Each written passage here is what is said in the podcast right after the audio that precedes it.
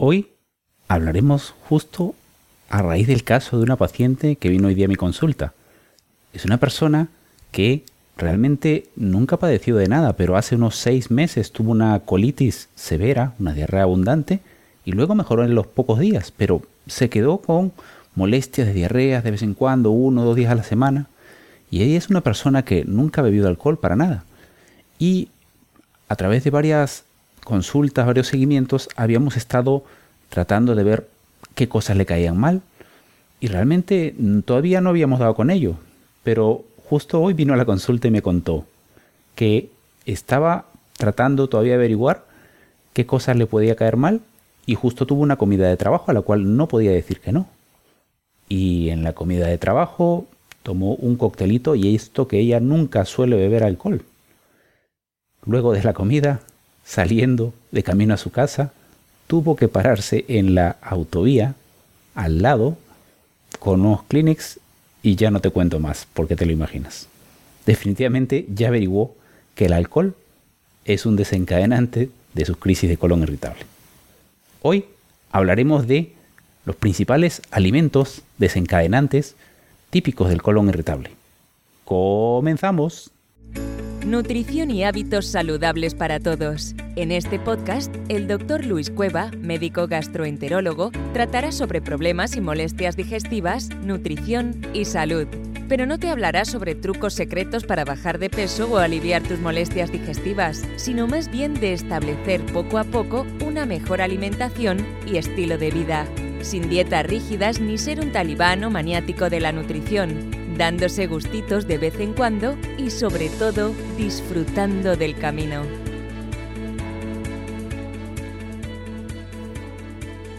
Hola, hola, hola, hola, querida oyente, querido oyente. ¿Qué tal? ¿Cómo estáis? Yo muy bien. Y hoy día vamos a hablar, como te dije, de este tema del colon irritable.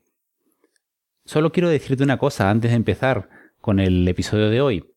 Como verás y te darás cuenta, esto realmente es un episodio que he grabado al mismo tiempo que hacía, al mismo tiempo que hacía un vídeo en directo. Es decir, mientras hacía el vídeo en directo en Facebook, también grababa el podcast. ¿Y esto por qué? Porque definitivamente el tiempo lo tengo limitado entre, entre el trabajo de día en el hospital y, y la familia, las niñas y todo, pues no me da más el tiempo. Entonces he optado por grabarlos ambos a la vez. Verás que quizá en la edición intentaré quitar muchos de los comentarios quizá que se dan en el directo para que no, no tengas una, una escucha más fluida del podcast. Pero bueno, si se pasa algún comentario o alguna cosa, lo siento, discúlpame, y trataré de mejorarlo en los próximos episodios. Pero es más o menos un poco, por ahora, el formato en el que iré grabando los siguientes episodios del podcast para, para poder seguir dándote este contenido gratuito y de valor que te pueda ayudar en tus problemas digestivos, en tu nutrición y en tu salud. Entonces, sin más, te dejo aquí ya con el, episodio de eh, los alimentos desencadenantes que te pueden dar crisis de colon irritable. Vamos allá. Hola, hola, hola, hola. Aquí estamos otra vez. Hoy vamos a hablar sobre algunos alimentos que son típicos que causan molestias y desencadenan las crisis del colon irritable. Em, hay algunos alimentos que son típicos, muy, muy conocidos de que desencadenan estas crisis de dolor y diarreas. Y si tú tienes colon irritable, sigue conmigo porque esto te puede interesar. Esto realmente es una cosa terrible para los que padecen colon irritable, incluso los que padecen un colon irritable severo. Y hay muchos irritantes comunes que se sabe que la mayoría de gente les cae mal, pero luego hay que personalizarlo, hay que hay algunos irritantes que a algunas personas les caen peor y a otras no tanto, y son alimentos comunes. El alcohol es uno de ellos. De todo eso vamos a hablar ahora en un momento. Si padeces, como te digo, colon irritable, quizá te has dado cuenta que las molestias muchas veces se empeoran con comidas específicas, pero hay otras veces que las crisis aparecen y realmente no sabes bien por qué. ¿Qué pasó? Si esto no me cae mal. ¿Cuál es la mejor alimentación para el colon irritable? Ahora, a día de hoy prácticamente realmente no es ningún secreto que hay una estrecha relación entre el colon irritable y lo que comes. Hay muchos alimentos que, son desencadenantes habituales de las crisis de colon irritable y que podrías evitar. no todo vale para todos, pero es, es interesante, es importante que los tengas en cuenta. Incluso puede que te hayan recomendado que comas muy sano, es decir, el típico consejo de mucha fruta, muchas verduras, pocas grasas. Y quizás has seguido todos esos consejos. ¿Y luego qué? Pues puede ser que tus molestias incluso empeoren. ¿Cómo puede ser eso? Es que son alimentos sanos con muchas vitaminas y, muchos minerales. A ver, no siempre lo más sano significa que sea lo mejor para ti o para todo el mundo. Ya esto lo mencioné en el primer vídeo que hice en directo hace unas cuantas semanas de qué es lo más saludable para ti.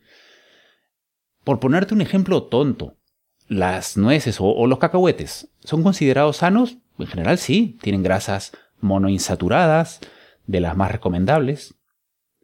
Entonces, deberías comerlas a diario, ¿no? ¿Y si eres alérgica a los cacahuetes o alérgico a los cacahuetes?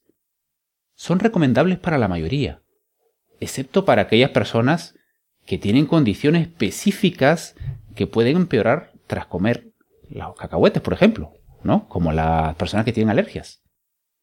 Ahora, igual pasa también con el colon irritable, el síndrome intestino irritable.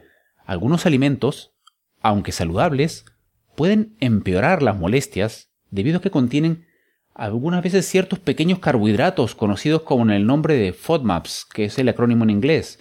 Y, a ver, esto es un tema que ya entraré incluso, lo mencionaré por encima en esta sesión, pero hablaré con más detalle en, uno, en un episodio posterior, en otro vídeo, y, es un tema que da para bastante. Si quieres leer incluso el... Hay un artículo que tengo en mi sitio web que se llama, me parece, Dieta Guía Básica para FODMAPs, Dieta para colon irritable. Y si lo lees ese artículo encontrarás, eh, entenderás mucho mejor de todo lo que hablo. Ahora, ¿qué es el colon irritable? A ver, el colon irritable, primero para las personas que quizá tienen molestias tipo diarrea, dolor y no están muy seguras. Esto también es otro tema que da una explicación un poco más larga que voy a hablar en otro, en otro directo, en otro vídeo en directo, pero por encima, para que tengas una idea, el colon irritable es, es una enfermedad mm, de los intestinos, por decirlo así, es un síndrome. Lo que en medicina llamamos síndrome es cuando hay un conjunto de signos y síntomas que en realidad pueden deberse a otras enfermedades y se tienen que reunir ciertos criterios para establecer el diagnóstico. Esto, el colon irritable, es una enfermedad funcional. Funcional significa que es de esas enfermedades que no hay una prueba determinada específica en la sangre o en la, o en la caca o en las heces que pueda diagnosticar el colon irritable. Entonces, realmente es un diagnóstico de exclusión. Las pruebas que se hacen la mayoría de veces son endoscopia, analítica de sangre, de heces y todas esas cosas. Y si todo está normal, se diagnostica un colon irritable. Las causas son pues multifactoriales. Se, hay muchas causas, o sea, se, se estima que hay una hipersensibilidad de las vísceras del intestino, hay alteraciones en la comunicación entre el sistema nervioso central y el eje nervioso intestinal, factores genéticos, factores de la inflamación en la mucosa y sobre todo se está hablando mucho de alteración en la, en la flora del colon e incluso también de alteraciones psicológicas y de estrés. En cuanto a los criterios diagnósticos, eso también es un tema que da para mucho, y lo hablaré en otro directo, pero se tiene que reunir una serie de criterios diagnósticos. Los criterios diagnósticos actuales son los de Roma 4, en los cuales se habla de que tiene uno que tener molestias por lo menos con cierta frecuencia, unas molestias de, sobre todo de dolor abdominal, y que eso venga asociado con dos de los siguientes, ya sea con cambio en la frecuencia del hábito de ir al baño o en la consistencia más líquida, más sólida, o que el dolor esté relacionado con la, con la defecación, es decir, que el dolor que uno tiene cuando viene la crisis, que mejore o empeore después de ir al baño. Esos son eh, más o menos criterios y, para que se establezca el diagnóstico de colon irritable tiene que descartarse otras enfermedades y eh, que estos criterios se cumplan por lo menos por cierto tiempo. Ahora, en cuanto al manejo del colon irritable, se sabe ya, como hemos mencionado, que el colon irritable empeora muchas veces con ciertos alimentos. Hay algunas personas que excluyen los alimentos específicos, algunos alimentos específicos en su dieta, porque pues piensan que eso les desencadena los síntomas. Y sí, muchas veces, en muchos casos es cierto, pero en algunos casos se van al otro extremo y restringen demasiados alimentos, demasiados nutrientes, y pues eso puede llevar a deficiencias nutricionales. ¿Qué cosa dice la evidencia científica sobre las recomendaciones en cuanto a la alimentación, en cuanto a la dieta? A ver, la, la típica recomendación de sentido común para manejar las molestias del colon irritable están basadas, como digo, más en sentido común, porque realmente ciencia y, evidencia eh, médica estricta no están concluyentes a este respecto, pero las recomendaciones estándar típicas son eh, establecer horarios regulares para comer, eh, comer frecuentemente en pequeñas cantidades, beber buena cantidad de fluidos e incluso algunos otros recomiendan también comer alimentos bajos en grasas y más altos en carbohidratos. Y, y, también se recomienda incluso reducir algunos tipos específicos de carbohidratos que son más difíciles de digerir, como los FODMAPs que mencionaba hace un momento. Ahora, no mencioné, me olvidé de mencionar los tipos de colon irritable. Hay varios tipos. Se reconocen tres tipos principales. El colon irritable tipo diarrea, obvio a qué se refiere. El colon irritable tipo estreñimiento y el colon irritable mixto, que tiene un patrón que va alternando entre diarrea y estreñimiento. Lo que sí se ha encontrado claramente, según los estudios, que para las personas que padecen colon irritable tipo diarrea, suelen tener una más alta frecuencia de, alimentos que le desencadenan las molestias. O sea, en estos tipos de colon irritable eh, es más frecuente que hayan alimentos detonantes de las, de las crisis. Y los alimentos más comunes son eh, las frutas, sobre todo los cítricos, el plátano, granos como el trigo, la cebada, el centeno. Luego también algunas verduras típicas son la cebolla, guisantes, y algunos productos lácteos como la leche, el queso, mantequilla, legumbres, pues las frijoles, las lentejas, y otros alimentos típicos también son el vino, chocolate, café, té y los alimentos fritos. Ahora el punto es que el reto en cada persona es identificar un alimento desencadenante específico que muchas veces tiene que ser en conjuntamente con el estímulo psicológico o el estímulo de estrés, porque muchas veces actúan en conjunto, es el alimento conjuntamente con, con un factor detonante de estrés. Y aparte, para complicar más aún la cosa, se sabe incluso que hay ciertos componentes en los alimentos, como pues aminas biogénicas o lectinas, que se encuentran por ejemplo en las lentejas o en las lubias, que pueden liberar histamina. Histamina es la sustancia que se libera cuando hay estas reacciones alérgicas severas. Y todo esto también está en estudio, que esto puede desencadenar intolerancias y empeorar el colon irritable.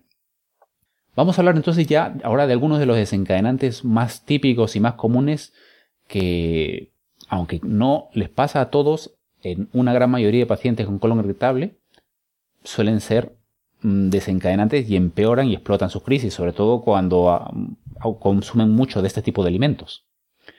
Primero el alcohol. El alcohol, ya no solo en las personas con colon irritable, el alcohol realmente tiene un, un efecto directo en la mucosa intestinal y puede llevar a daño, a daño de la mucosa y al dañar la mucosa altera la absorción de los nutrientes y la motilidad intestinal. intestinal perdón. Ahora, para las personas con colon irritable tipo diarrea, esto les va peor, les va fatal. A algunas personas, ¿no? Pero suele irles peor el alcohol a las personas que tienen colon irritable tipo diarrea. Ahora, ¿hasta cuánta cantidad de alcohol realmente es excesivo? No hay estudios exactos al respecto, pero de los estudios que yo he encontrado y revisado, se ha visto que beber hasta más de cuatro, más de cuatro copas o copas de cerveza de una sola tacada, o sea, un consumo excesivo de alcohol, pues claramente se ha asociado a que aumenten, aumenten los síntomas, ¿no? Aumenten o desencadenen los síntomas de, sobre todo de diarrea y de dolor, de dolor, este, dolor en el abdomen. Ahora vamos a seguir con otro, otro alimento muy frecuentemente implicado en este tema del colon irritable como desencadenante, la cafeína. A ver, mire, he, revisado y encontré incluso un estudio, hay un estudio de más de 300 pacientes, con 330 pacientes, en los cuales pacientes con colon irritable, todos ellos, y viendo a qué cosas eran intolerantes y qué cosas referían como los peores alimentos para ellos, el café estaba en el top 10 de los alimentos estaba en el top 10 de los alimentos que más frecuentemente desencadenaban las crisis de colon irritable. ¿Y qué crisis, qué síntomas sobre todo desencadenaban? Pues sobre todo síntomas de hinchazón, sensación de que estaban muy llenos después de las comidas, dolor y deposiciones sueltas, vamos, diarreas. Ahora, ¿Cuál es el eh, límite de café o cafeína? Tampoco hay estudios bien diseñados que digan cuál es el límite, porque también, como he mencionado, esto varía de una persona a otra. Pero la mayoría de guías ponen el límite en unas máximo unas tres tazas al día de, café. Ahora, al igual que el alcohol, esto les va peor sobre todo a las personas que tienen colon irritable tipo diarrea. Y les empeora más todavía la cafeína. Y sobre todo hay que tener en cuenta que hay muchos alimentos que tienen cafeína en menor cantidad que el café, pero la tienen y esos pueden desencadenar las crisis, sobre todo por ejemplo las bebidas gaseosas, los refrescos, los helados de café, el chocolate negro, el polvo de la cocoa e incluso algunos analgésicos o medicamentos que se venden sin receta médica. Muy bien, vamos a hablar ahora de otro típico alimento desencadenante que en realidad está frecuentemente recomendado evitar, pero tampoco la evidencia es tan clara. Es las grasas y fritos. Yo lo he visto con mis pacientes que evitando las grasas y fritos eh, suelen mejorar las molestias del colon irritable. Y esto tiene su lógica. Esto es una recomendación muy frecuente, pero en realidad, como os digo, no vale para todos. Tiene su lógica porque las grasas son más difíciles de digerir y más difíciles de... Eh, más lentas para digerir. Entonces tarda más el vaciamiento del estómago, el alimento está más tiempo en el estómago, hay más fermentación y se produce más gases, se siente más pesadez y muchas veces más síntomas. Entonces, la recomendación general es sobre todo evitarlos y sobre todo en las personas que padecen colon irritable tipo diarrea y sobre todo con colon irritable con muchas molestias tipo gases o hinchazón. Pero como os he dicho, no hay una evidencia tan clara de, la efectividad de las grasas y fritos para todos. Hay que ver cada uno cómo lo tolera y tampoco hay cantidades recomendadas máximas de grasa en la dieta diaria. Hay que tener una precaución. Si padeces colon irritable tipo diarrea y poco a poco te has dado cuenta que las grasas que comes cuando comas en muchas cantidades te desencadenan molestias, tienes que tener precaución al comenzar a consumir alimentos bajos en grasa, porque mucha gente se pasa a los alimentos eh, procesados muy bajos en grasas. ¿Qué pasa? Que estos tienen mucho más cantidad de azúcares, ¿vale? Y muchas veces los azúcares tienen mm, algunos tipos de carbohidratos, como los FODMAPs, algunos tipos de sustancias que, o aditivos que no son muy bien digeridos y, incluso empeoran también la molestia colon irritable. Si vas a optar por una dieta más baja en grasas porque te empeoran las molestias, trata de optar más bien por más frutas, verduras y carnes magras o pescado. Un último apunte en cuanto a las grasas y fritos. Eh, no las grasas y fritos en sí, sino que como la gente las relaciona mucho con el sobrepeso. Lo que sí hay, hay estudios que han encontrado que la severidad de los síntomas del colon irritable parece que está bastante asociada con un alto índice de masa corporal, es decir, con un grado de sobrepeso. Ya lo veis, aquí hay otra razón para tratar de tener un peso saludable. Si tienes un colon irritable severo, puede eso incluso ayudar a mejorar algo más tus síntomas. Otro tipo de alimentos. Muy brevemente para mencionar, los alimentos productores de gas. Ahora, los alimentos productores de gas son esos alimentos típicos que todo el mundo conoce y que dan muchos gases, y valga su la redundancia son como por ejemplo los albaricoques, los plátanos, las legumbres, eh, frijoles, coles de Bruselas, brócoli, apio, cebolla y pasas a veces incluso. Eh, si alguno de estos alimentos has notado que te causa molestias, obviamente hay que tratar de evitarlos. Muy bien, y ahora quería dejar un poco al final de este punto, hay varios alimentos más y vamos a mencionarlos en otro vídeo en directo. Por ejemplo, en otro vídeo nos dedicaremos un poco a hablar sobre los FODMAPs, que son este tipo de carbohidratos mm, difícilmente absorbibles y que son bastante típicamente desencadenantes eh, comunes de los síntomas del colon irritable y que se ha visto que una dieta baja en FODMAPs puede mejorar las molestias. Eso lo hablaremos ya en una sesión, en un vídeo aparte. ¿Qué más nos falta hablar? Otro tema muy importante y muy candente, el tema de la fibra, que todo el mundo habla de eso, la fibra en el colon irritable, más, menos, cuánto. Bueno, a ver, vamos a empezar por la base. La ingesta de, recomendada de fibra es entre unos 25 a 38, 35 a 38 gramos al día de fibra. ¿Sabes en promedio cuánto consume de, fibra una persona? La persona promedio americana o europea consume en promedio entre 15 a 20 gramos al día. Esa es la dieta típica. Los americanos menos, sobre todo unos 15 o incluso menos, con la dieta esta típica de alimentos eh, procesados con muchos azúcares refinados, productos de lácteos y, y, alimentos procesados en general que tienen bastantes veces, la mayoría de veces tienen baja cantidad de fibra. Y, si tiene un colon irritable les empeora muchas veces el estreñimiento.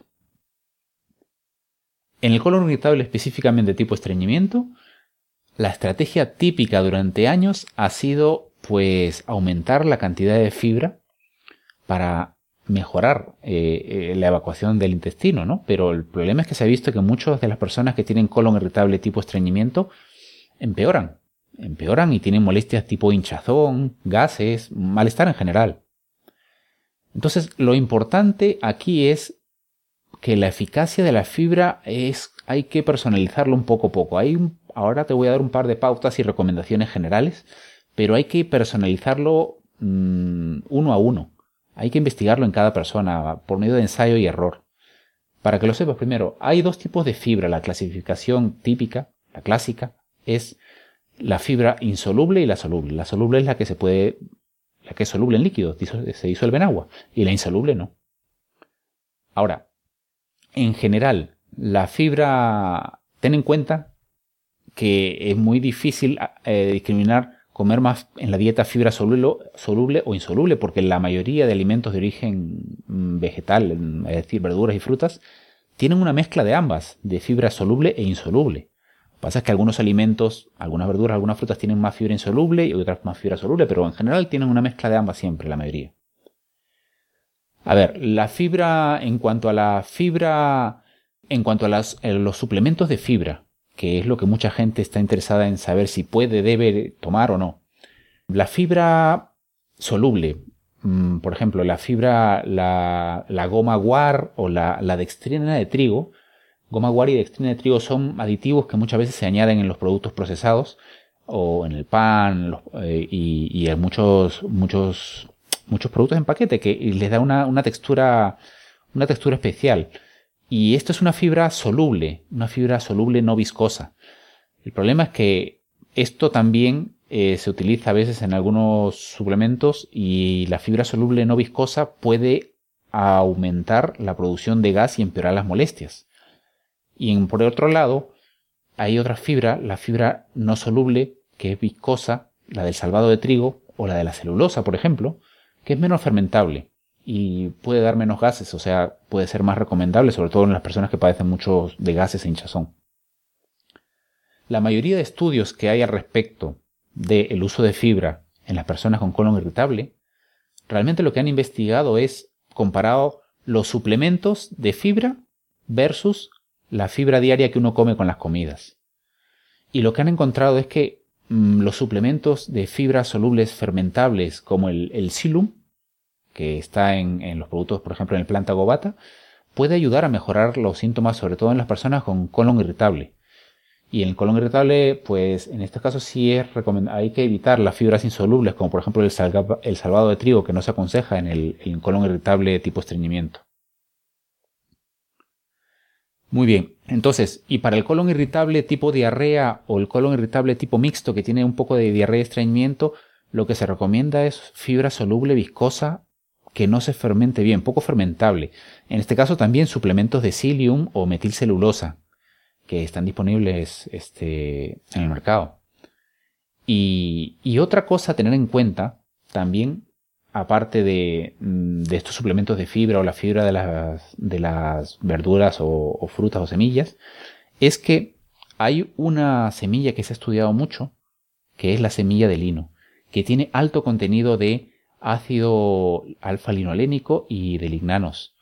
Y es más, incluso por los estudios que hay, que no son totalmente concluyentes, pero hay evidencia a favor de ello, la Asociación británica de dietética recomienda que si después de em, probar la fibra y tratar de personalizar la fibra no hay mucha mejoría, recomiendan un, probar tres meses con fibra este, proveniente de las semillas de lino, sobre todo en las personas que tienen colon irritable tipo estreñimiento.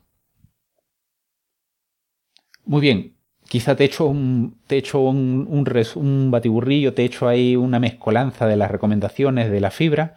Pues para resumirlo, si tienes un colon irritable tipo diarrea con muchos gases, lo mejor suplementos de psyllium o metilcelulosa. ¿Vale? Pero empieza siempre poco a poco. Si usas psyllium planta gobata, por ejemplo, un sobre primero, ve evaluando después de 3 o 4 días, una semana y luego otro sobre. Si tienes, puede ser psyllium o, suplementos de metilcelulosa también. Si tienes colon irritable tipo estreñimiento, pues suplemento de psyllium, lo mismo, de planta gobata, no de salvado de trigo, ¿vale? Y si no te funciona, pues después de dos o tres semanas, intenta quizá con las semillas de lino dorado, por unos dos o tres meses. Y a ver qué pasa. Luego también aparte, todo esto para el colon irritable ya diagnosticado. Aparte también la medicación que se pueda emplear y que aquí no voy a dar consejos específicos de medicación porque ese es otro campo ya muy amplio y antes de pautar medicación hay que estar seguro, seguro del diagnóstico de colon irritable. Pero esto de los suplementos no hace daño a nadie, lo puedes intentar. Si incluso no tienes totalmente claro lo del colon irritable. Por último, mm, vamos a mencionar lo de los aditivos. Hay muchos aditivos alimentarios, preservantes, emulsificantes, saborizantes y colorantes alimentarios que parece que están asociados con hipersensibilidad del colon y, que pueden desencadenar intolerancias, pero realmente tampoco no hay estudios concluyentes al respecto y vamos, se están desarrollando estudios y posteriormente quizás se puedan establecer guías eh, sobre sustancias adictivos alimentarios comunes que pueden desencadenar los síntomas, pero a, día de hoy hay que, hay que verlo uno a uno. Y muy bien, hay más, hay más desencadenantes, sobre todo eh, los del grupo de los FODMAPs. El grupo de los FODMAPs es lo que te dije, son unos pequeños tipos de carbohidratos difícilmente absorbibles. FODMAPs viene del acrónimo en inglés F Fermentable Oligosaccharides, D de disaccharides, M de monosaccharides, A and polyols. Son varios tipos, los fructanos, galactoglucanos, monosacarios como la fructosa, disacarios como la lactosa, y polioles como maltitol, xilitol, que son los que están muchas veces en los estos mm, caramelos o chicles sin azúcar y productos light. Este tipo de alimentos hablaremos con más detalle en, otra, en otro vídeo y son de los desencadenantes más comunes del, del colon irritable. Y también, bueno, hablaremos también del gluten. El gluten, que hay mucha confusión con el tema del gluten y, que lo mencioné, y lo mencioné, hablé del tema del gluten versus los FODMAPs porque hay mucha confusión con ese tema. Si quieres escuchar eso del, la confusión un poco con el tema del gluten y los FODMAPs, eso lo hablé en el podcast, en el episodio 7, lo puedes escuchar en, si mal no recuerdo, doctorcueva.com barra episodio 7. Y nada, es un episodio corto de 10-15 minutos, ahí lo puedes oír. Luego, si mencionarte otra cosilla, si tienes un poco dudas de si tienes colon irritable o no, puedes, si quieres ir a leer un post que tengo en mi sitio web. Y el post se llama, pues si lo buscas, se llama ¿Cómo saber si tengo colon irritable? Ahí te muestro paso a paso y cómo se hace el diagnóstico desde el punto de vista médico, pero sin, sin tanto lenguaje técnico. Y bueno, de todas maneras, sí, en todo caso haré un, haremos un, directo explicando un poco este post, este artículo, y entrando un poquito más en detalle de qué es el colon irritable y cómo se hace el diagnóstico. Eso queda también pendiente, por supuesto, para, para otra sesión. Si tienes algún comentario de algunos alimentos específicos que a ti has notado que te caen mal, ponlos, ponlos debajo y los iremos, iremos viendo. De todas maneras, em, si quieres un resumen. Tengo un mini ebook que te voy a dejar aquí para que lo puedas descargar. Como ves, en este mini ebook te pongo las recomendaciones para el colon irritable según los síntomas. Si hay más síntomas de hinchazón, eh, cuánto es una porción de fruta, porciones máximas, cuáles son los, los almidones más resistentes a la digestión, y sobre todo qué hay que comer cuando hay más síntomas predominantes de, predominantes de diarrea o síntomas predominantes de estreñimiento. Vamos, más o menos un resumen un poco de lo que ha sido este vídeo, pero con algo más detallado. Aquí también menciona las semillas del dorado, etc. Y así llegamos al final de este episodio. Muchas gracias por acompañarnos.